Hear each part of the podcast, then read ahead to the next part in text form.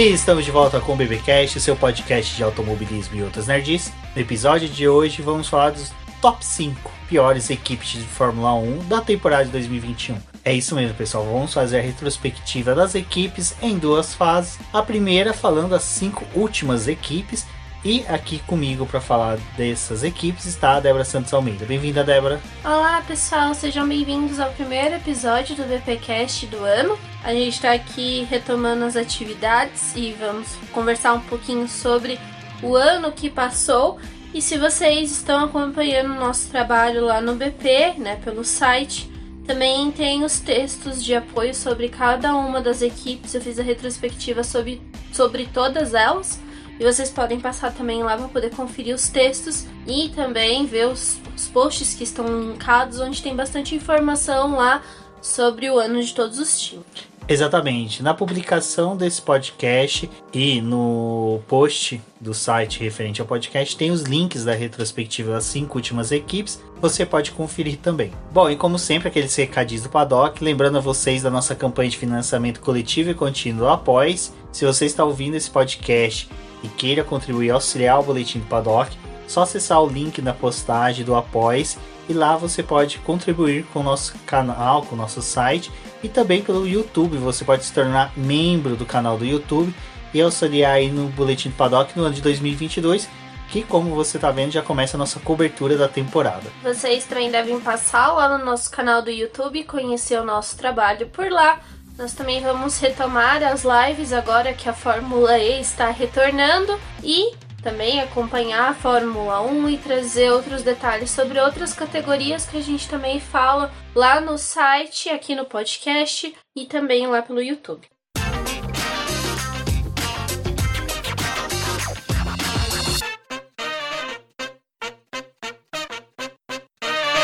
Bom, já que vamos falar das piores equipes de 2021, vamos começar pela Haas, né? Que podemos dizer que ela foi se arrastando pela temporada de 2021. Desde o início, ela já informou que optou por não desenvolver o carro, né? É, para quem se lembra, no começo da temporada ficou decidido, começo da temporada não, temporada passada, decorrência do Covid, que uh, ia ser utilizado o mesmo carro, o mesmo chassi, a única diferença é que havia um pedido da Pirelli para que fosse feito modificações no assoalho e isso para diminuir o downforce dos carros. Isso mexeu um pouco nas forças das equipes. Vocês vão ver que tem até uma equipe aqui que está figurando nesse top 5 piores equipes que é uma equipe que no ano de 2020 já tinha demonstrado um despontamento muito bom. Porém, a Haas optou por só passar uma maçarico ali no assoalho, passar a maquita ali, cortar o assoalho e não fazer nada de desenvolvimento, não gastar token, focar já no carro de 2022. Mas em 2021 foi um ano difícil para a Haas, ela contou com os pilotos Nikita Mazepin e Mick Schumacher. É, um detalhe que a gente pode olhar para o ano de 2020, a Haas já estava figurando ali nas últimas posições do campeonato, quando ela conquistou apenas três pontos. E aí, né, agora nessa temporada de 2021, a gente teve uma inversão. A Williams em 2020 terminou zerada, não tinha conquistado nenhum ponto. Em contrapartida, nesse ano foi a Haas que não conseguiu nenhum ponto. E a gente já tinha essa ideia, justamente pelo que o Rubens falou, eles não fizeram a desenvolvimento desse carro, eles seguiram com o que eles podiam do ano anterior e só fizeram as pequenas modificações para poder estar tá dentro do campeonato desse ano. E a gente tinha uma dupla jovem, né? Tanto o Nikita Mazepin quanto o Mick Schumacher eram dois pilotos sem experiência na Fórmula 1 estavam chegando aí cru, né, pro campeonato. E no melhor período que a Haas tinha um carro, que era no começo da temporada, ali nas primeiras corridas, os pilotos não tinham experiência para poder ajudar o time. Então, obviamente, a conquista de pontos ou a tentativa disso não surtiu efeito. Em algumas provas ao longo do ano, eles até conseguiram algumas posições um pouco melhores, mas sempre insuficiente para poder conquistar pontos. É, aquela equipe que estava de passagem no campeonato, a gente já esperava que isso fosse acontecer. E infelizmente ao longo do ano, acho que a coisa que mais desestabilizou eles é que com pilotos muito jovens, eles tiveram que ter alguns gastos, né? Mesmo que não era gastos em desenvolvimento, era para questão de su suprir os defeitos que o carro ia tendo em decorrência das batidas deles. Então, ao longo do ano, a gente teve várias trocas de chassis entre os pilotos, né? É, às vezes eles tinham que dar assim um chassi novo pro Mick Schumacher e aí o do Mazepin começava a ficar ruim, eles invertiam. Chegou até momentos em que aquele chassi não dava mais para poder ficar ali no carro porque ele já estava tão pesado de tantos remendos que era inviável até mesmo esse carro ir para uma corrida e eles tinham que fazer uma nova troca. Chassi é uma coisa que não entra dentro das listagens de trocas ao longo da temporada. As equipes podem fazer. Geralmente os times de é, um nível maior têm de 3 a 5 chassis e times menores fazem a produção de mais ou menos 3 chassis apenas para poder ir lidando na temporada e a Haas teve que fazer uso de todos esses chassis. É, a situação chegou a ser tão crítica da Haas nessa questão de peças que ali no Qatar, Qatar não, é no Qatar mesmo, ela avisou para os pilotos, ó, se um bater, perder peça, um piloto talvez não possa, possa nem chegar a correr a outra etapa. Lembrando que o Mick Schumacher chegou a estampar, né? o muro nessa etapa. Ficou até com dúvida se ele participaria ou não nas próximas etapas, mas por sorte ali a Haas conseguiu resolver. Mas assim, a Haas é realmente não tem muito que se estender sobre ela. A gente não pôde ver todo o potencial do Mick Schumacher, também não pôde ver o que que o Mazepin poderia entregar. É, não se esperava muito dele, mas vale lembrar que o Mazepin conseguiu a superlicença por pontuação na Fórmula 2, fez boas corridas na Fórmula 2, chegou a pódios, então é um piloto que, tirando todas as reservas que nós temos sobre personalidade dele, é um piloto que a gente fala que ele é um piloto rápido e ele é um piloto assim é, que é aguerrido nas disputas. Então é uma coisa que pode ser interessante no futuro caso a Haas acerte a mão. A parte ruim é que ele não teve desenvolvimento nenhum em 2021, né? O Mick Schumacher ainda se esforçava para fazer alguma coisa com aquele carro e ao longo da temporada a gente viu a disparidade entre companheiros de equipe, em que o Mazepin conseguiu superar o Mick Schumacher apenas duas vezes ou três vezes na temporada, foi um número bem baixo. E ainda assim a gente via corridas em que. A gente viu uma corrida que o Mick Schumacher deu volta no Mazepin, não é mesmo? Então, bom. É, muita gente tá pedindo para poder esperar, era o primeiro ano dele, ver como vai ser esse próximo ano. Muita gente já acha que já que a Haas abandonou 2021 aí e não fez nada com o carro, desse ano vai vir um foguete agora em 2022. Mas muita calma, galera. Vamos ver aí, porque ainda assim é uma dupla de pilotos muito jovens. É, o Mick Schumacher teve um bom desenvolvimento e o Nikita Mazepin, se desenvolvesse mais, ia bater bem mais vezes, né? Então. Não, é bom que ele não bateu tanto, né? Olha só. É, mas é interessante o Mick que... teve mais problemas. Oh, o Mazepin é aquela coisa, né? Num campeonato de 20 pilotos ele ficou em 21 primeiro, então vai entender. A equipe seguinte, olha, é a equipe que dispensou um piloto e aposentou o outro. Alfa Romeo, que no começo do ano a gente tinha boas expectativas, né? Porque, né? Vamos lá, vai que Encheu o carro de, dois, carro de 2020 foi um carro até bonzinho, a gente viu ali algumas corridas boas. Quem se lembra de Portugal, né? O, o Kimi Raikkonen fazendo aquele brilhareco de ultrapassar Antônio 300 também. carros na primeira volta. Ele fez o brilhareco novamente em Portugal, né? Que ele bateu no Antônio Giovinazzi novamente. Parabéns. Mas, assim, é interessante ver o ano da Alfa Romeo, mas pelo lado do tipo assim, é uma equipe que teve muito mais mu- mudanças até de mentalidade, de postura de equipe, né? Ela teve uma mudança bem interessante aí no curso dela e que é algo que a gente pode ver nos próximos anos. É, não sabemos, né? Todo ano é renovado o patrocínio com a Alfa Romeo, mas a Alfa Romeo parece que está querendo ficar cada vez mais na Fórmula 1. É, a gente teve vários burburinhos esse ano, né, Rubens, com relação à troca, se a Alfa Romeo ia ficar. Surgiu um burburinho de talvez a Maserati, depois a Andretti. Foi um caos nesse final de ano aí da temporada da equipe. É, vou puxar um dado aqui que em 2020 eles conquistaram apenas 8 pontos e terminaram na nona posição do, do campeonato. Na, na oitava posição, desculpa. Tinham superado a Haas e a Williams, mas a gente já comentou um pouquinho também de como foi o ano da Haas em 2020. E aí em 2021 eles terminaram na nona posição do campeonato, mas conquistaram 13 pontos. E tem um dado também que é importante sobre a Alfa Romeo e a Haas, que quando a gente teve aquela atualização dos motores da Ferrari ao final da temporada, ali na etapa da Rússia, tanto a Alfa Romeo quanto a Haas optaram por não receber essa atualização na parte híbrida. Então eles fizeram todo o campeonato com o motor desatualizado. É, aquela coisa também, se atualizasse não ia mudar muita coisa, né? Mas uh, da Alfa Romeo acho que também fica despedida ao Kimi Raikkonen, que não fez uma boa temporada, não teve momentos. Acho que o Kimi Raikkonen fora da pista foi mais interessante de acompanhar do que o Kimi Raikkonen dentro. Já o Giovinazzi foi uma temporada interessante dele, ele rivalizou muito com o Kimi Raikkonen. É, então é aquela coisa, você primeiro tem que superar seu companheiro de equipe para depois, né, poder brigar com os demais pilotos, mas só que o Giovinazzi ele sofreu muito com as péssimas estratégias, né? Os dois pilotos, na verdade, com as péssimas estratégias da Alfa Romeo, que esse ano parece que ela além de ter pegado o motor da Ferrari, pegou os estrategistas também da Ferrari, porque olha, só foi lambança atrás de lambança. Bom, eles não estavam conseguindo lidar com esses dois pilotos. Geralmente o Antônio fazia uma classificação melhor, mas quando a gente ia olhar no resultado da corrida, ele estava atrás do Raikkonen e muito disso por conta das estratégias que a própria Alfa Romeo fez.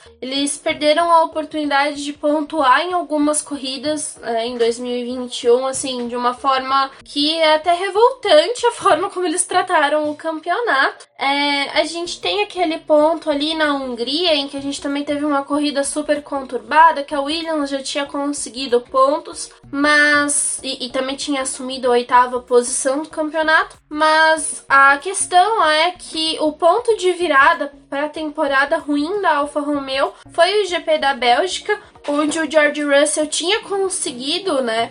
Levar o carro da Williams ali para as primeiras posições, se classificou bem, a gente sabe o resultado que teve aquela corrida.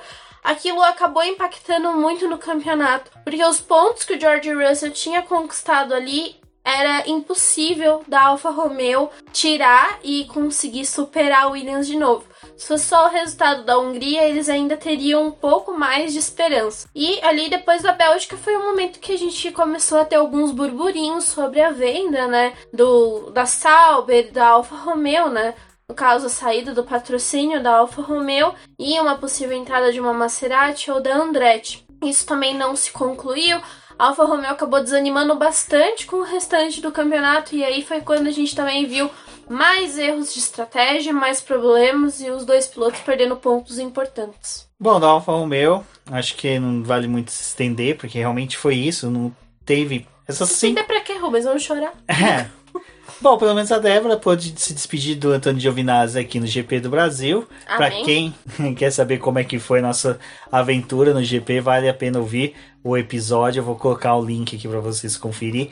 Ouçam, porque a Débora era a única pessoa na torcida que estava pro Giovinazzi. Giovinazzi até conseguia acenar novamente para ela. E tivemos pelo menos a boa notícia que ele vai para a Fórmula E, né? Pelo menos vai ter um carro mais rápido do que era a Alfa Romeo neste ano de 2021. Ou não, né? Ou não, né?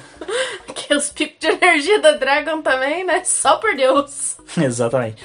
Bom, e falando aí em Dragon, quem aí se mandou bem foi o George Russell. Eu só quis fazer uma piadinha, mas eu perdi eu o time. Não... mas a gente teve aí a Williams, né, figurando aí na oitava posição. Como a Débora falou, tivemos bons resultados para a equipe, né? Até um pódio aí, um P2 pro Russell para aquele GP que nunca deveria ter acontecido em Spa, mas ao final das contas aí foi um resultado que pelo menos eu sempre falo, principalmente no final ali do ano, comentei sobre isso. Eu acho que foi muito importante, mais para ser uma despedida da, da presença do Frank Williams na Fórmula 1, né?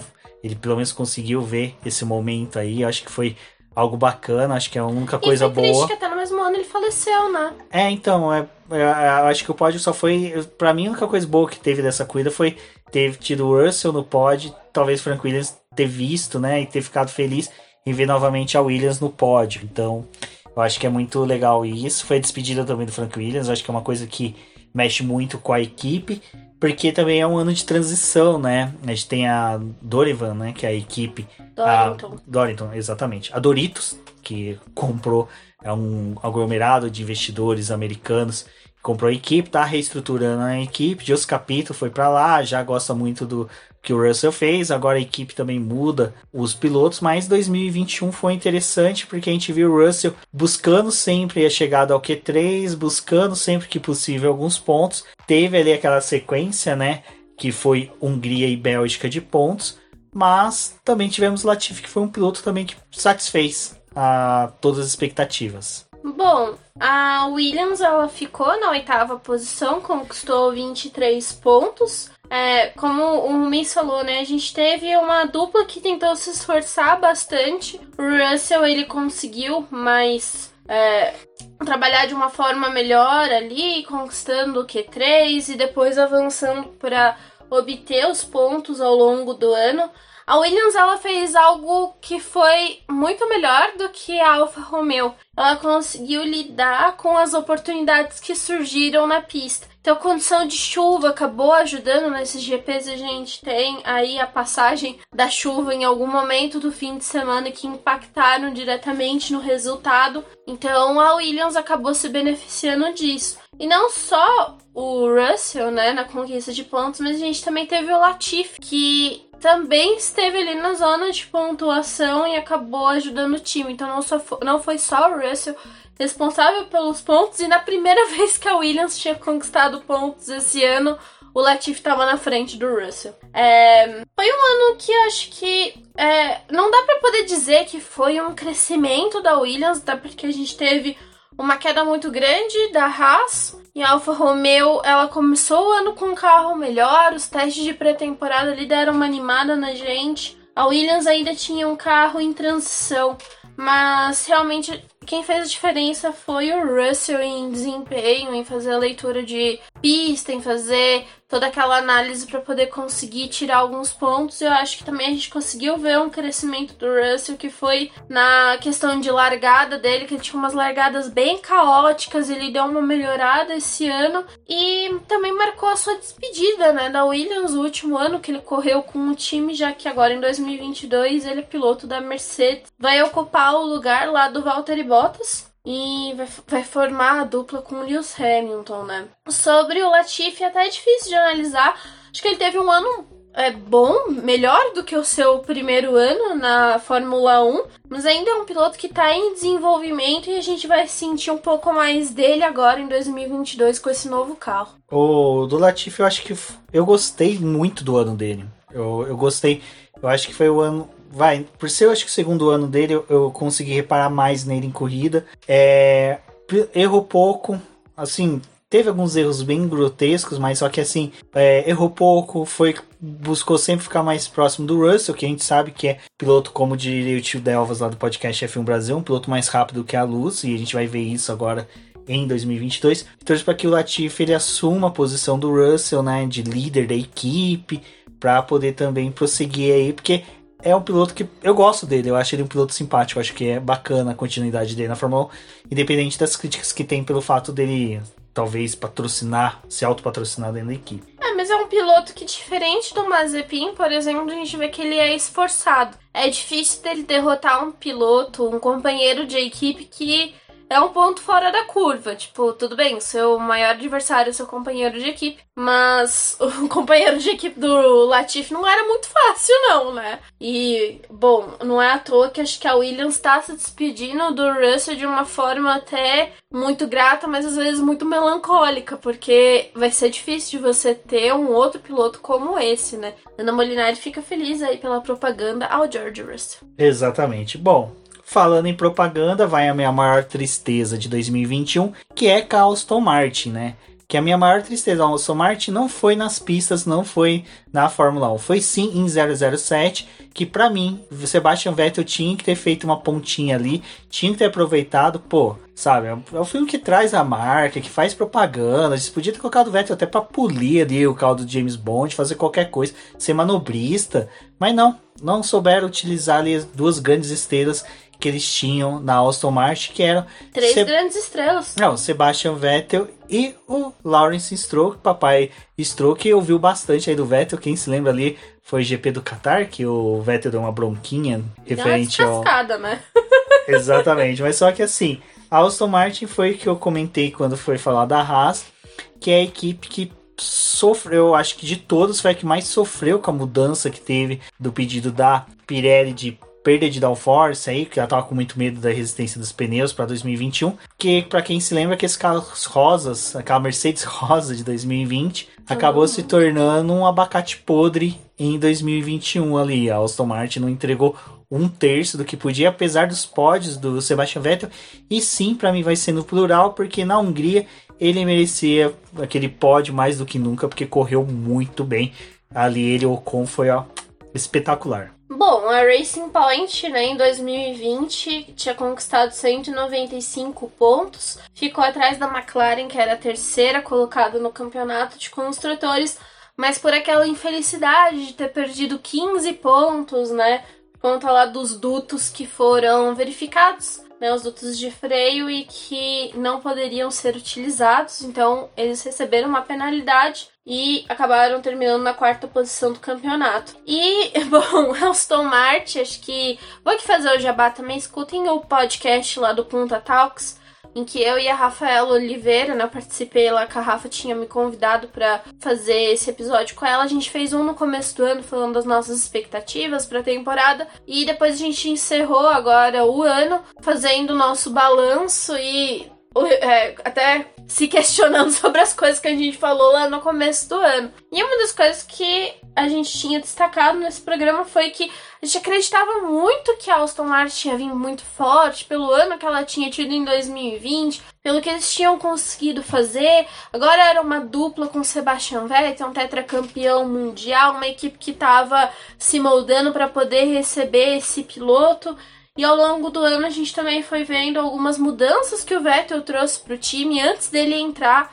Né, quando ele já tinha sido confirmado, ele pediu mudança no volante, então teve todo aquele estudo ali para poder trazer um volante mais ergonômico e para poder facilitar o trabalho da equipe. Também teve a questão lá dos relatórios para Aston Martin se achar melhor na, nas corridas, entender melhor o seu final de semana. Só que a gente só viu desespero naquela equipe. Não conseguiram muitos pontos. É, a gente teve uma parte ali da temporada em que a Aston Martin estava brigando com a Alpine e com a AlphaTauri pela quinta posição do campeonato de construtores, o que seria uma posição muito boa terminar no quinto lugar já que, bom, eles teriam praticamente perdido uma posição apenas com relação ao ano anterior, mas não. Eles caíram mesmo e aí teve todo aquele esse problema da questão dos pneus também que prejudicou muito o ano da da Aston Martin eles se perderam. E eu tenho a sensação de que eles estavam com um projeto muito bom em 2020, só que por ser uma cópia da Mercedes, eles não conseguiram lidar com todas essas mudanças que a gente teve com relação à redução do downforce. Mercedes também, para quem é, se lembra das, das lives que a gente fez, também dos podcasts que a gente trouxe, Mercedes também sofreu no começo da temporada, ela teve um pouco de perda ali também de rendimento, mas a questão é que a Mercedes conhecia o seu projeto porque ela estava trabalhando com aquilo ali, não só neste ano, mas é uma coisa de filosofia da construção do carro, que era algo que a Aston Martin não tinha, e ela acabou, né? Herdando isso da Racing Point, também desse fato dela é, copiar um pouco ali da Mercedes. Então acho que eles perderam a mão porque o projeto não era deles. É, vale lembrar que o carro era da Mercedes, quer dizer, da Racing Point, na verdade, Aston Martin, era um carro de 2019. Então ele já era um carro ultrapassado em 2020, mas mesmo assim, um foguete. Uma Mercedes de 2019 contra o grid de 2020 não é nada mal, você tá bem pra caramba, mas já em 2021 é algo bem mais difícil. Vai lembrar que em 2020 a Mercedes, a, a Alfa, Alfa Tauri, não, Alfa Tauri é a próxima que a gente vai falar. Desculpa, a Aston Martin, saudosa Racing Point, elas tiveram que perder esse vínculo em decorrência das investigações que teve, tudo em cima deles, em decorrência daquelas denúncias que a Renault fez. Pararam de jogar os projetos, né, que é. a gente tinha falado. Jogava os projetos ali na lixeira, Racing Point passava e pegava.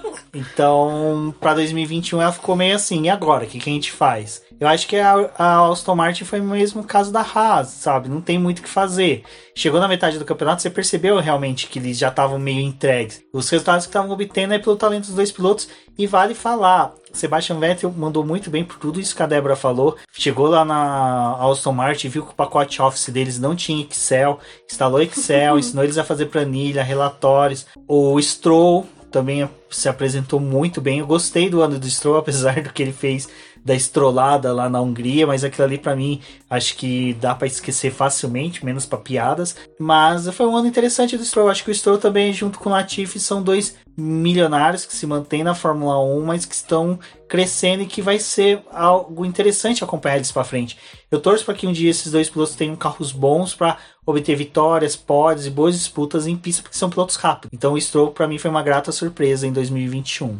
Acho que o Stroll, só pelo fato dele ter conseguido absorver as coisas que o Vettel trouxe para a equipe, já é um ponto muito favorável para ele. Mas o Stroll a gente também sabe do histórico dele dentro da, da Fórmula 1, né? Ele trabalhou com pilotos mais velhos, então acho que o fato também de ter trabalhado ali com Massa no começo, agora com o Vettel, também é, situa ele um pouco melhor na categoria e a quem ele tá aprendendo, mas é um piloto que eu é, fiquei satisfeita em ver o desempenho dele esse ano. É, funcionou bem. Infelizmente a gente teve esse ponto aí que foi uma equipe que se detonou completamente, né? E depois eu tava até olhando é, os relatórios ali da pré-temporada, e já na pré-temporada o Aston Martin já tava com alguns problemas semelhantes aos da Mercedes e algo que indicava que o ano deles ia ser complicado, mas a gente sempre tinha aquela pontinha de esperança, né? Um verdinho de esperança. Obviamente a gente estava é, esperançoso com os resultados. A gente teve uma disputa aí que foi aquela trinca de aço, né? Que foi, como eu disse, Alpine, a AlphaTauri e Aston Martin. Gente, esse ano, né, como a gente também falou, socaram um monte de equipe com A, então, né, vamos ver qual vai ser a próxima letra tendência no grid da Fórmula 1. Exatamente. Então já vamos para Alpha Tauri, né? A equipe de um piloto só. Hum, isso é uma maldade de falar, porque Tsunoda, piloto estreante, né? Chegando na categoria, para quem se lembra, de, muitas vezes a gente falou que ele é um jovem prodígio, é um piloto que está profissional na Fórmula 1 de, em 2016 sabe? Em 2016. No automobilismo. É, não, não, piloto profissional a partir de 2016, né? No automobilismo, sim, desde 2016. Então, ele é um guri que, enquanto que os outros pilotos já estavam competindo no Mundial de kart, já estavam em campeonato de fórmulas, ele estava montando origami, jogando videogame no Japão, fazendo essas coisas, e não pensava em automobilismo, sabe? Foi em 2016, então é muito recente. Ele é um, sabe, um prodígio relâmpago, igual dentro das suas proporções, igual o Verstappen, chegou muito rápido na Fórmula 1. Então ele é um piloto que vai precisar de mais tempo para se adaptar, não é passação de pano, é que realmente essa é a realidade. E foi um piloto que sofreu muito hate durante o ano, por causa do posicionamento dele de falar palavrão, essas coisas todas. E que tinha ao lado dele um piloto que é, sabe, sem. Não tem como negar. O Gasly é material para ser campeão, é um piloto muito bom. O que ele fez em 2020 e 2021 demonstra que, assim, ele é um piloto que está se moldando e se torna uma peça interessante no tabuleiro da Fórmula 1 para os próximos anos. Mas, voltando para 2021 e a temporada da AlphaTauri, o pecado foi o carro e as estratégias. Não foi um carro tão bom quanto de 2020. Também foi um carro que parece que sofreu muito com essa transição. A equipe gastou ali algum um pouco no desenvolvimento daquele bico, daquela asa dianteira que fez com que o carro tivesse uma perda considerável ali de rendimento e tivemos aí péssimas estratégias durante o ano. Então, em um ponto eu discordo um pouquinho, porque a AlphaTauri né, em 2020 tinha conquistado 107 pontos e esse ano conquistou 142, que foi um crescimento, mesmo a gente vendo que só o Gasly estava pontuando em várias etapas. É, foi bem complicado a questão que a gente teve ali da utilização de tokens da AlphaTauri, porque assim como a Alfa Romeo que fez uma mudança ali na parte frontal do carro, poderia dar muito errado, porque você mudar ali o bico, né, estrutura do bico, fazer um bico mais fino, não é tão simples, não é só reduzir, você tem que entender como que é o fluxo de ar em todo o carro. Então nem sempre você tem uma eficiência só por trocar uma peça e se adequar à tendência do grid, que era ter bicos mais finos. Então, é, isso é um ponto do carro da AlphaTauri, mas eu acho que esse ano foi um ano muito positivo dentre os últimos anos que a gente teve em que a AlphaTauri ainda era uma parte muito experimental da Honda. A Honda tinha que testar atualizações, desenvolvimento no carro da AlphaTauri antes de chegar tu, todo aquele material ali na Red Bull. E eles sofreram também um pouco com isso por conta da falta de confiabilidade do motor, tinham umas questões de abandono até 2020. Em 2021 eles já conseguiram desfrutar das mesmas circunstâncias que a Red Bull conseguiu, né, com um motor melhor, com mais equilíbrio. Mas, como o Miss falou, obviamente, a questão das estratégias acabou pegando em vários momentos. Então, o próprio Gasly, que ia lá, fazia classificações espetaculares, levava o carro pro top 10, ficava super bem posicionado. E durante a corrida a gente via ele perdendo posições uma pelo desenvolvimento, é, desempenho do carro, mas também por conta dessas escolhas da equipe em que às vezes deixava o Gasly muito tempo na pista, às vezes fazia trocas é, e devolvia ele no tráfego e acabou prejudicando bastante. Sobre o Tsunoda é difícil de falar. Ali na pré-temporada a gente ficou até bem animado com a forma como ele estava conduzindo o carro, porque foi uma oportunidade de ver ele dirigindo mesmo esse carro. Ele tinha feito vários testes em 2020 a gente só tinha foto, alguns poucos vídeos. E dessa vez a gente via como ele atacava as curvas, como ele era um piloto muito agressivo, mas também demorou um tempo para a equipe conseguir ver as necessidades que esse piloto tinha e aí ter aquela tomada de decisão de trazer ele mais para próximo da fábrica, botar uma rotina de treinamento e é, engajamento dele com a própria equipe. E aí as coisas começaram a melhorar mais pro final do ano. Então a gente tem ali em Abu Dhabi ele pontuando muito bem, né? o triste foi, foi uma corrida muito caótica, ninguém viu a corrida do Tsunoda nesse fim de semana. A gente torce aí por um 2022 melhor, que ele esteja mais adequado e que pode funcionar muito bem porque é um carro mais curto agora em 2022. Tem, é, apesar da traseira ainda ser um pouco solta, Pode ser um carro que ele pode se dar muito bem por conta dos carros da Fórmula 2 e por já conhecer os pneus que são utilizados na Fórmula 2, que é o Aro 18 que vai ser trazido agora para o carro da Fórmula 1, também pode ser um piloto que se adeque muito mais fácil a esse carro. Só uma coisa que é interessante, o Gasly ele considerado, apesar de ter feito algumas provas 2017 e 2018, que ele só tenha três temporadas completas na Fórmula 1, que é 2019, 2020 e 2021. E esse ano ele fez pódio, né, um terceiro lugar, então ele segue aí 100% de pódios em temporadas completas. Então, gente, pelo amor de Deus, fiquem de olho no Gasly, torçam por ele em 2022, vale muito a pena aí, porque o guri vai longe. Tsunoda a mesma coisa, paciência e lembre-se, o guri tá começando agora e vale muito apoio para ele, porque o Helmut Marko pegou no pé dele de uma forma muito patética em 2021. Infelizmente o Tsunoda tem que ir bem esse ano, porque olha a base ali na Fórmula 2, a Red Bull socou o piloto até não ter mais espaço, entendeu? Então assim, Tsunoda, é quase uma linha de produção, se não funcionar, tem outros 30 ali querendo o lugarzinho dele. A Red Bull colocou tanto piloto na categoria de base que daqui a pouco eles estão pedindo vaga até nos carteiros para enfiar ali piloto da Red Bull. É, daqui a pouco a gente vai ter um campeonato chamado Fórmula Red Bull, entendeu? Porque tem piloto para isso. Exato. O Cebola vai estar tá lá. Boa. Bom, pessoal, é isso. Nossa retrospectiva foi uma retrospectiva curta, porque os cinco últimos realmente ali, só mais a AlphaTauri e a Aston Martin que vale a pena a gente discutir mais. Mas essa semana a gente vamos ter live na terça-feira para discutir as últimas notícias que teve na Fórmula 1, porque a gente ainda vai fazer uma retrospectiva e uma preparação para a temporada, falando de equipe por equipe, então fiquem preparados.